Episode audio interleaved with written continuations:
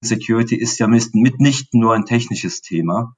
Äh, da kommt es aus meiner Sicht vielmehr auf das Zusammenspiel von Technologie, Menschen und den dahinterliegenden Prozessen an.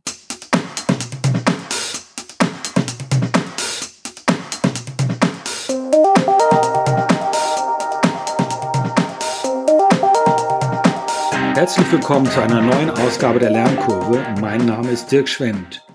Thema heute Cybersecurity Awareness. Wie schafft man ein Bewusstsein für Cybersecurity in Unternehmen? Ich freue mich sehr, einen besonderen Gast äh, zu diesem Thema bei uns heute zu haben. Thomas Schumacher, Leiter der Accenture Security Practice für Deutschland, Österreich, Schweiz.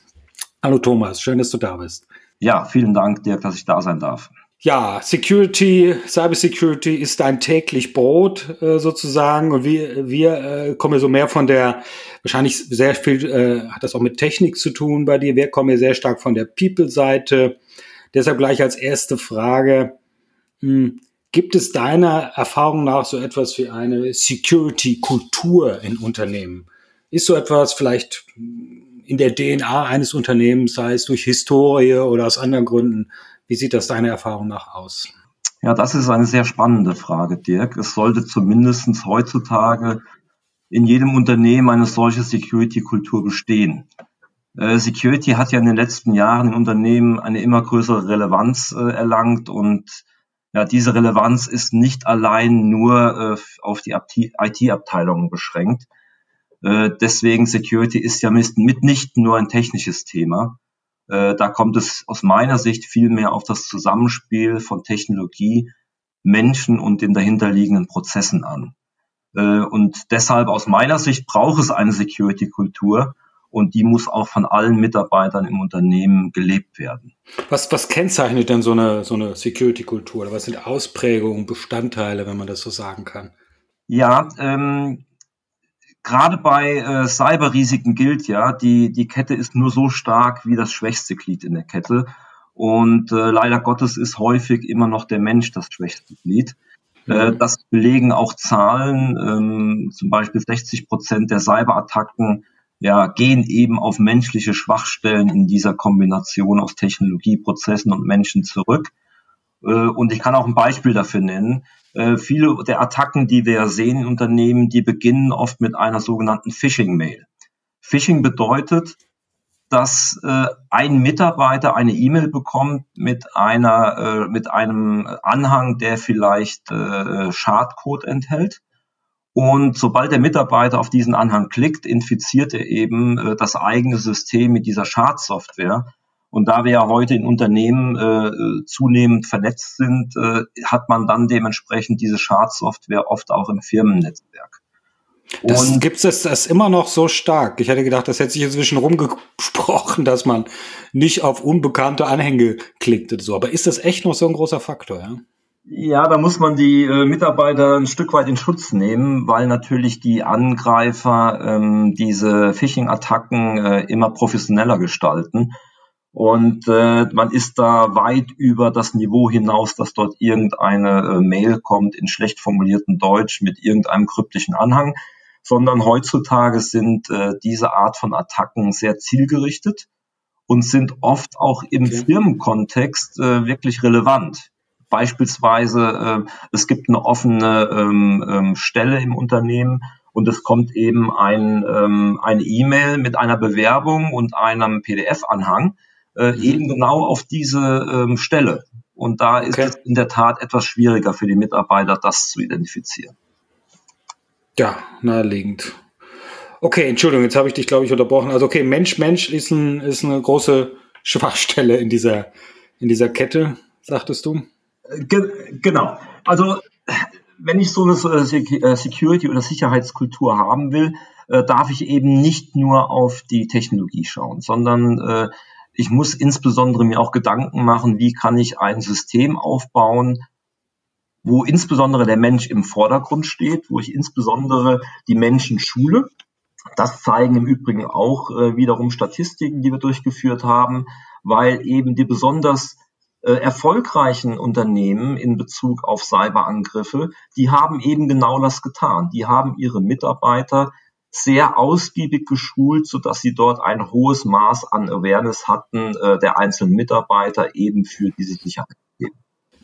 Okay, um, was hat sich denn da am meisten bewährt, wenn du sagst Schulen, ähm, Aufmerksamkeit schaffen dafür? Ähm, und ich vermute mal, wahrscheinlich auch nicht nur einmalig, sondern regelmäßig, Fragezeichen. Wie, wie sieht denn das typischerweise aus? Also wie sieht denn eine, eine gute Cybersecurity-Schulungslogik aus? Ja, die richtige Antwort ist natürlich hier, es kommt drauf an, aber natürlich kann man äh, so ein paar ähm, ähm, Eck, Eckpunkte ähm, ähm, benennen, die eben häufig äh, es am Ende ausmachen. Also zunächst muss man, glaube ich, sagen, Security ist keine Modeerscheinung, äh, die auch irgendwann wieder verschwindet, sondern das Thema äh, IT-Sicherheit und auch vor allen Dingen die Sicherheit digitaler Prozesse äh, wird uns äh, jetzt ein Leben lang begleiten. Und deswegen muss sie eben auch ernst genommen werden und es lohnt sich auch darin zu investieren. Um genau solch eine Kultur zu etablieren, äh, sollte man eben das Agenda deshalb auch, äh, das Thema deshalb auch dauerhaft auf die Agenda schreiben und eben dementsprechend ein Set an Maßnahmen sich überlegen, wie man die äh, Mitarbeiter eben darauf vorbereitet. Äh, dabei gilt es insbesondere, die Mitarbeiter jetzt nicht äh, zu verunsichern, äh, wie schlimm die Welt ist, sondern sie wirklich gezielt äh, aufmerksam zu machen auf das, was auch im Firmenkontext dann sicherlich auch passieren kann. Äh, mach wieder das Beispiel, was wir eben hatten. Also wenn ich eben ähm, weiß, es gibt solche Cyberangriffe, äh, wo irgendwelche Bewerbungen ähm, ähm, ein, eingehen, die dann äh, solche Anhänge haben könnten, dann äh, muss ich halt eben meine Mitarbeiter in der äh, Personalabteilung darauf vorbereiten, dass sowas passieren kann und an den Stellen natürlich sie auch technisch unterstützen, damit sie eben genau solche äh, Tools an, an die Hand bekommen, wie sie eben solche Anhänge dann vorher auch auf äh, Schadcode scannen können. Ein Beispiel. Ähm, ich kann aber auch natürlich für mein Unternehmen ähm, erstmal abfragen, äh, wie ist denn der Stand und wie ist denn der Kenntnisstand? Weil natürlich ist es hier ähm, im Übrigen genauso wie bei den aktuellen Corona-Maßnahmen. Ja, ich äh, kann mir Maßnahmen überlegen, aber ich muss sie natürlich auch äh, auf eine breite äh, Masse der Mitarbeiter dann dementsprechend anpassen. Und insofern äh, kann man sogenannte äh, Awareness ähm, Assessments machen, wo man einfach auch mal abfragt, naja, wo stehen denn die Mitarbeiter im Kenntnisstand? Und wenn ich dann weiß, wo die Mitarbeiter stehen, kann ich natürlich auch sehr gezielt daran ansetzen, die Maßnahmen aufzusetzen. Ähm, beispielsweise kann man so eine Awareness-Kampagne machen, wo man einen Mix hat aus Trainings, aus Schulungen, ähm, aber auch vielleicht aus etwas interaktiveren Formaten, beispielsweise äh, Videofilmen.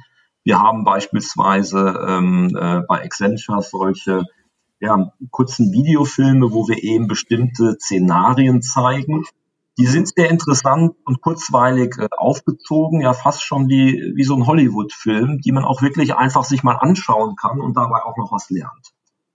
Es gibt auch viele Web-based Trainings, die sehr interaktiv aufgebaut sind, ja fast äh, schon so Gamification-Ansätze, wo man eben nicht nur irgendeinen Content ähm, ähm, konsumieren kann, wo man sehr aktiv und interaktiv eben auch wie in so einem Spiel dann äh, überprüfen kann, wie weit äh, die Kenntnisse wirklich sind.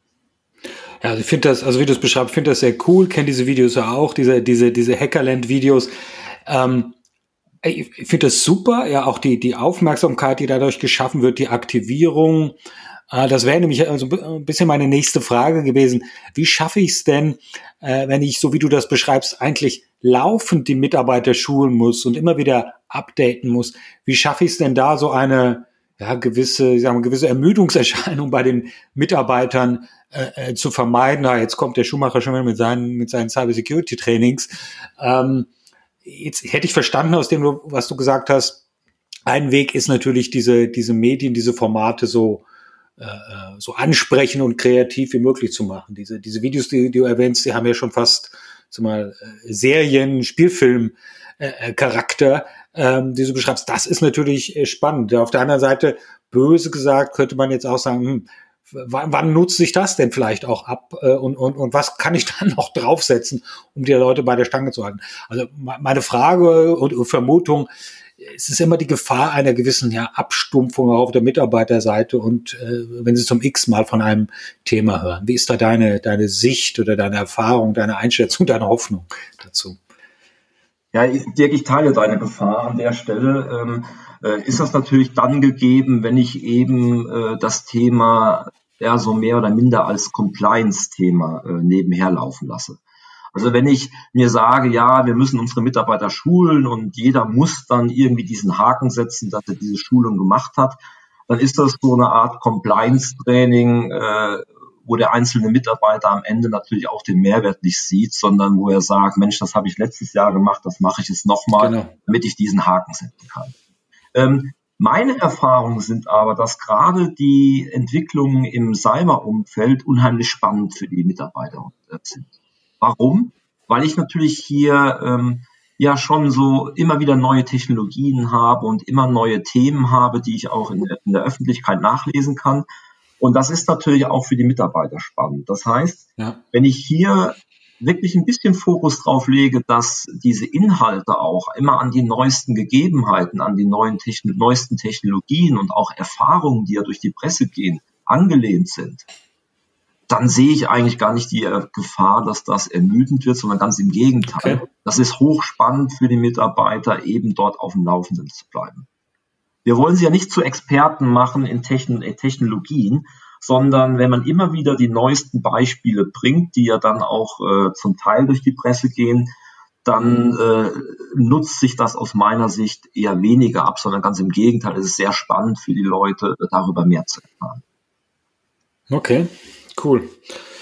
Gibt es so etwas wie, wie die eine Maßnahme, die besonders wichtig ist auf der einen Seite, oder gibt es vielleicht auch so etwas wie den Fehler, den Unternehmen äh, besonders häufig machen im, im Cybersecurity-Umfeld? Was ist deine Erfahrung? Äh, aus meiner Sicht ja, und, und ähm, das fasst im Prinzip so ein bisschen zusammen, was wir vorher schon besprochen haben. Ähm, weil aus meiner Sicht wird zu oft der technologische Aspekt in den Vordergrund gestellt und äh, man versucht eben ein Security-Problem durch den Einsatz von einer oder von mehreren Technologien zu lösen. Mit denen oder mit den Technologien müssen dann die Mitarbeiter irgendwie zurechtkommen und man hat das Gefühl, dass eben man die Mitarbeiter gar nicht äh, genug mit auf die Reise genommen hat. Deswegen, wenn ich äh, diesen Ansatz äh, für mich selbst definieren müsste und müsste Prioritäten setzen, würde ich diesen Ansatz genau drehen. Ich würde meine Mitarbeiter äh, schulen, ich würde die Awareness in den Vordergrund setzen und würde mir überlegen, welche Technologien und welche Prozesse eben die Mitarbeiter in ja, dieser Absicherung und dieser Awareness bestmöglich unterstützen. Okay, was, was sind das vielleicht für, für Technologien, wenn wir ein bisschen in die Zukunft schauen, wo man sagen kann, also wie kann denn diese, diese schwache Glied in der Kette der Mensch äh, in, in Zukunft technisch noch stärker unterstützt werden in seiner, ja, in, in dem Risiko, das Risiko zu vermindern hier ähm, Einfallstor für, für Cyberangriffe zu sein. Mhm. Wie, wie, wie stellst du es vielleicht in fünf Jahren oder zehn Jahren? Wie, wie könnte eine Technologie aussehen, die hier vielleicht noch mehr, noch besser hilft, diesen, diesen Faktor Mensch äh, oder das Risiko, Risikofaktor Mensch zu minimieren? Zumal du ja, wie du eingangs sagtest, die, die Angriffe immer raffinierter werden, ja. Und mhm. das vielleicht für viele äh, ja auch häufig gar nicht erkennbar ist. Ja? Also, also ganz unschuldig die und, und ohne dass sie nachlässig sind, die Menschen in, in, in so Fallen tappen. Wie hm. könnte so eine Technologie aussehen? Ja, ich glaube, wir müssen gar nicht fünf Jahre weiter schauen, weil fünf Jahre okay. ist in diesem, in diesem Gebiet eine unvorstellbar lange Zeit. Ich glaube tatsächlich, wir da jetzt schon anfangen müssen. Und ähm, ich glaube, wir müssen zunächst einmal unsere Sichtweise auf das Thema ändern, weil ähm, wir müssen uns einfach darauf einstellen, dass Cyberangriffe äh, heutzutage nicht vermeidbar sind und dazugehören. Ja, das heißt, wenn ich, wenn ich den, den, äh, mein Mindset schon so äh, verändere, dass ich sage, na ja, ich äh, kann es eh nicht verhindern. Das heißt, ich muss mich irgendwie darauf vorbereiten, dass ich mit Cyberangriffen umgehe. Und wenn ich mich darauf einlasse, dann äh, fokussiere ich mich automatisch stärker darauf, ja eben schnell Anomalien zu erkennen und eben auch schnell zu reagieren. Und dabei spielt natürlich der Mensch eine entscheidende Rolle, aber natürlich kommen jetzt auch immer neue Technologien, die eben dem Menschen helfen, diese Entscheidungen wirklich auf Basis guter Daten zu treffen. Und ich glaube, darauf kommt es in der Zukunft an, dass wir eben ähm, Algorithmen ähm, suchen und finden, die dementsprechend äh, schnelle und gute Unter äh, Entscheidungen äh, unterstützen. Was heißt das konkret? Wir brauchen, also wenn wir keine Angriffe verhindern können per se, dann brauchen wir gute Monitoring-Werkzeuge, damit wir eben eine hohe Evidenz haben, die auf Cyberangriffe hinweisen. Wir brauchen natürlich, äh, und wir sprechen immer von Machine Learning, das ist ein großes Wort, aber innerhalb von Security habe ich natürlich große Datenmengen. Und äh, ich muss eben äh, Algorithmen haben, die mir helfen, am Ende ja die berühmte Nadel im Heuhaufen zu finden äh, und dem Mensch, der schon lange nicht mehr irgendwie äh, diese großen Datenmengen äh, zusammenbringen kann, ideal zu unterstützen, dass man eben gewisse Pattern oder gewisse äh, Themen auch sieht in den Daten. Aber in ähm, den Daten meinst du in, in also wenn, dann, wenn es schon passiert ist, sozusagen, ist Eindringling ist da oder im Vorfeld? Wie, wie muss man sich das vorstellen? Genau, weil äh, es findet ja viel im Firmennetzwerk statt und wenn ja. ich eben einen Angreifer im Firmennetzwerk habe, idealerweise kann ich ihn aussperren, aber das wird natürlich äh, je nach Angreifer immer schwieriger. Insofern äh, muss ich irgendwie diese Indikatoren erkennen und identifizieren können, wenn eben ein Angriff erfolgt ist, dass ich möglichst schnell herausfinde, ähm, ja, wer ist im, äh, wer hat den Angriff durchgeführt und was hat er vor. Ja. Ähm, wir haben jetzt viel über Menschen gesprochen. Ähm, es kommt natürlich sehr stark auch auf äh, das Wissen und den Skill der einzelnen Menschen an. Und wenn wir in die Zukunft schauen, dann müssen wir eben auch mehr Menschen in diesen Themen schulen. Es ist ja kein Geheimnis, dass der Security-Markt äh, ein sehr heiß umkämpfter Markt ist. Und wir müssen noch mehr da rein investieren, dass wir eben an den Hochschulen security-relevante Themen auch wirklich schulen und ausbilden. Wir brauchen einfach mehr Leute, die sich auch auskennen. Und wahrscheinlich einmal, genau, um, um, um so ein Unternehmen wie dem, dem unseren zu, zu aktiv zu sein, aber wahrscheinlich auch um Leute mit dem entsprechenden Bewusstsein in, in Unternehmen jeder Art sitzen zu haben, richtig? Genau. Jedes Unternehmen braucht ein gewisses Maß an äh, Security-Kompetenz. Äh, man kann sich viele Dinge natürlich im Markt einkaufen, aber am Ende brauche ich natürlich auch nicht nur einen Verantwortlichen für Security, sondern ich muss eben auch Fachleute haben, die mit diesen Technologien umgehen können. Aber genau, das ist eine, eine schöne Kombination. Ich brauche diese Fachleute, aber wie du sagst, der Einzelne, der Mitarbeiter kann die Verantwortung nicht auf diese Fachleute abwälzen im Unternehmen, sondern letztlich ist es ganz stark einfach auch Teil der Selbstverantwortung jedes Mitarbeiters, hier aufmerksam zu sein, sich up to date, up to date zu halten und wachsam zu sein und entsprechend zu handeln. Kann man das so sagen? Genau, das kann man so sagen. Ähm, also ich brauche eine breite Basis an Awareness bei meinen Mitarbeitern. Aber ich brauche natürlich auch die Spezialisten, an denen sich dann die Mitarbeiter wenden können, wenn sie eben ja. Zweifel haben oder wenn sie eben Fragen haben.